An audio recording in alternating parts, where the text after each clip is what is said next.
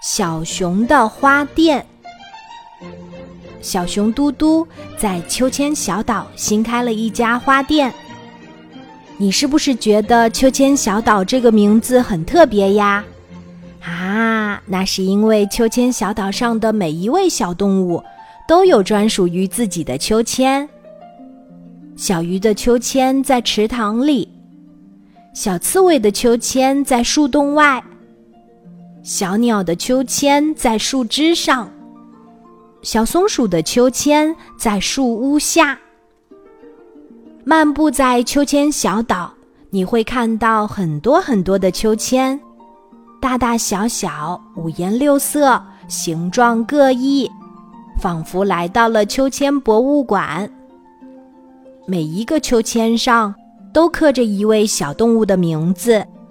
它们的名字都好可爱哦，小鱼布噜布噜，小刺猬毛球球，小鸟云朵朵，小松鼠巧克力，小熊嘟嘟。第一次来到秋千小岛，就爱上了这里，所以这次开花店，他把家也搬来了。小熊嘟嘟的房间就在花店的楼上。他也要为自己做一个秋千，能在秋千上刻自己的名字，真有趣。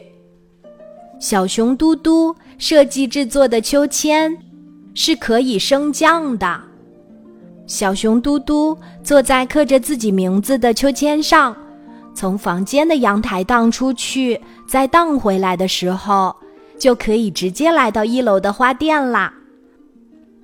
太阳快要落山的时候，小熊嘟嘟忙完了一天的工作，关好花店的门儿，坐上自己的秋千，双脚用力一踩，秋千就飞快地升上二楼的房间啦。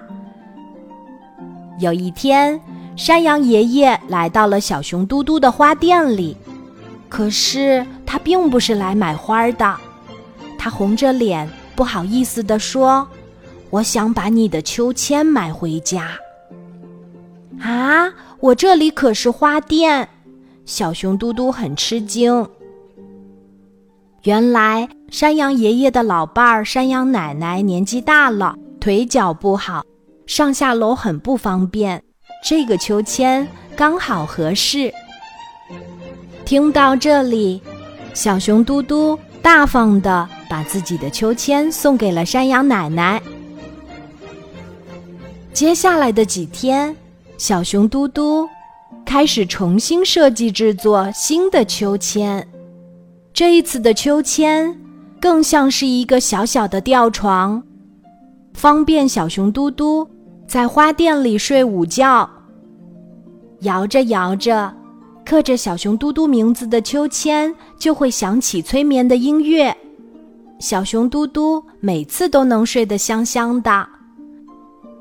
过了几天，兔妈妈来到了小熊嘟嘟的花店里，可是她并不是来买花的。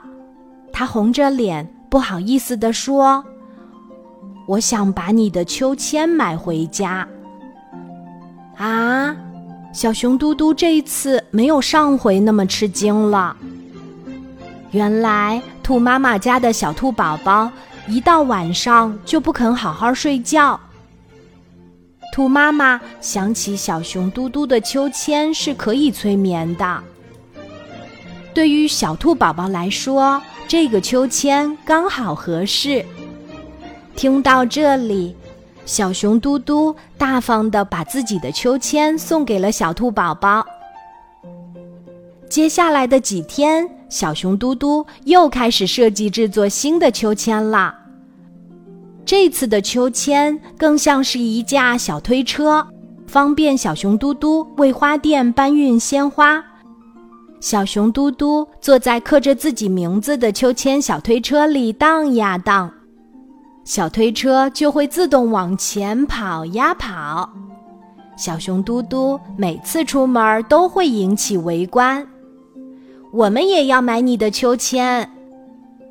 大家都跟着小熊嘟嘟的秋千小推车后面跑呀跑，和你猜的一样，小熊嘟嘟后来真的把花店改成了小熊嘟嘟的秋千店。哇哦，小熊嘟嘟设计的秋千都好特别呀！小鱼 blue blue 的秋千变身为彩虹游乐场，可以经常邀请好朋友们来池塘里玩呢。小刺猬毛球球的秋千变身为不同的乐器。